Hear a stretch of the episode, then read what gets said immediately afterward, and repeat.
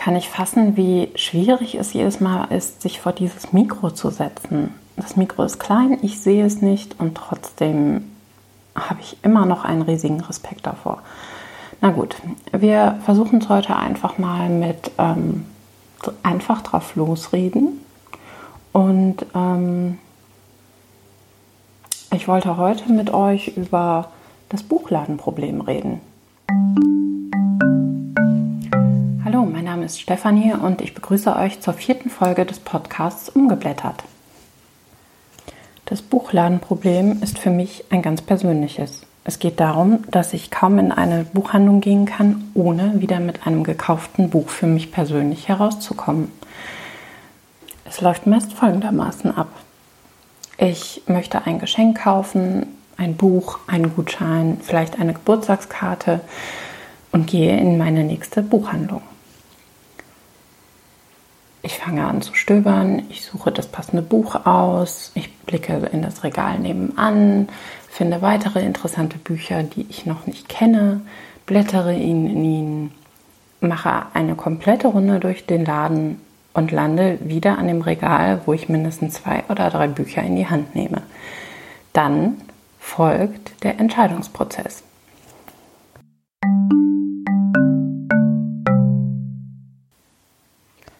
Der Entscheidungsprozess ist meistens immer sehr schnell getroffen, denn ich will dieses Buch, ich will es jetzt kaufen. Das Problem ist dann, eine geeignete Ausrede dafür zu finden. Meine Standardausrede ist, dem Buchhandel geht schlecht und es schadet nicht, wenn ich ihm helfe und dementsprechend das Buch kaufe. Eine zweite Entschuldigung ist, ach, jetzt bin ich schon mal hier, jetzt könnte ich es auch einfach direkt kaufen und mir was Gutes damit tun. Denn das Buch interessiert mich und ich kann es mir leisten. Im Grunde genommen sind es wirklich nur Ausreden. Aber Bücher sind was Tolles. Bücher werden nicht schlecht. Bücher sind nachhaltig, sie stehen im Regal. Bücher hören zu, wenn man sie braucht. Bücher helfen einem, besonders mir. Und es macht einfach Spaß, Bücher zu kaufen sie in der Hand zu halten, den Geldschein auf den Kassentisch zu legen und sie dann wirklich in Besitz zu nehmen und sie mitzunehmen.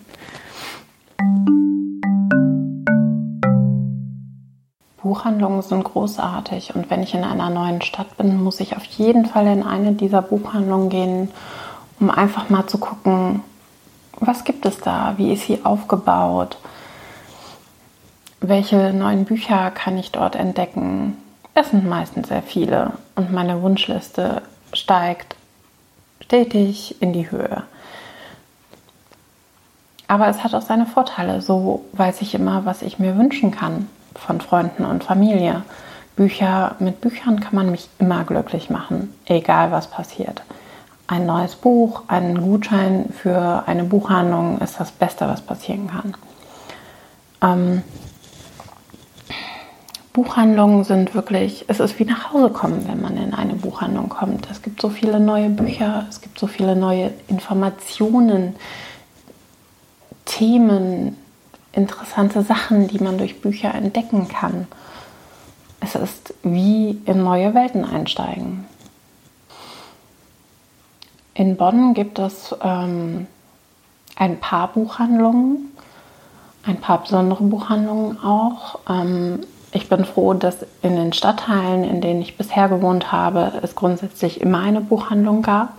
Denn so ganz ohne Buchhandlung ist, da verliert der Stadtteil irgendwie etwas.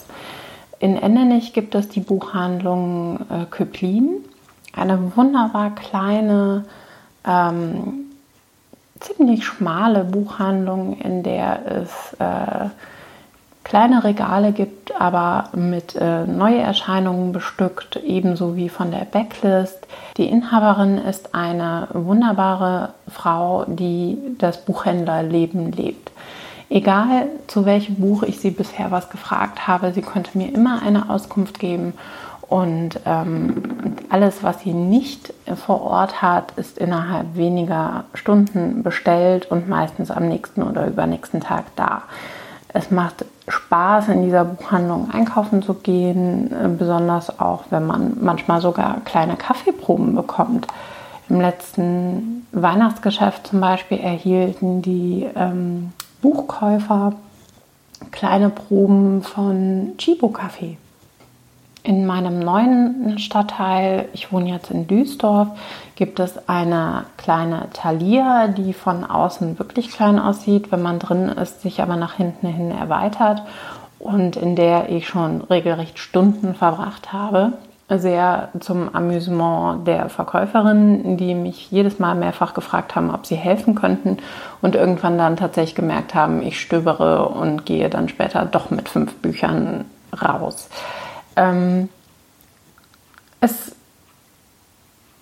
macht einfach Spaß, Bücher zu kaufen oder in Buchhandlungen zu stöbern. Das kann ich nicht anders sagen. So, und jetzt würde mich interessieren, habt ihr das gleiche Problem? Könnt ihr einfach in eine Buchhandlung gehen, nur das kaufen, was ihr wollt und wieder rausgehen? Oder ähm, seid ihr wie ich und äh, ihr werdet ständig dazu verleitet, weitere Bücher zu kaufen? Den Abschluss dieser Episode werde ich jetzt mit äh, etwas beenden, was ich sonst auch immer gemacht habe. Ich erzähle euch, was ich gerade lese. Ähm, ich habe diese Woche das einen kleinen Erfolg zu verkünden. Ich habe die drei Musketiere ausgelesen und äh, bin immer noch erstaunt, dass ich das tatsächlich diesen Monat geschafft habe. Es war ein Read-Along von Rincy, von Rincy Reads auf YouTube. Und ähm, ja, erstaunlicherweise habe ich die 830 Seiten tatsächlich in 23 Tagen geschafft.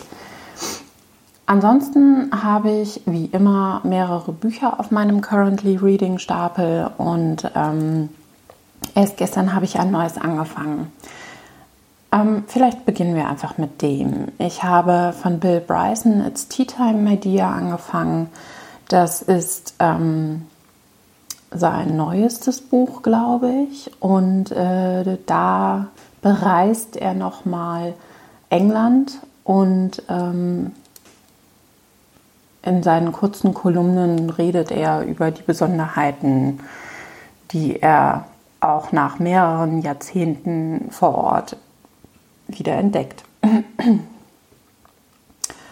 Ansonsten quäle ich mich ein bisschen durch den Stephen King, Der dunkle Turm, den ersten Band Schwarz. Ich bin 76 Seiten drin und irgendwie fehlt mir was. Ich bin noch nicht sicher, ob ich das nicht einfach aufhöre zu lesen, weil ich habe nie das Verlangen, es aufzunehmen und tatsächlich drin zu lesen. Und ich weiß nicht, ob das dann wirklich Spaß macht. An, ein weiteres Buch ist äh, von Eli Brown, Cinnamon and Gunpowder.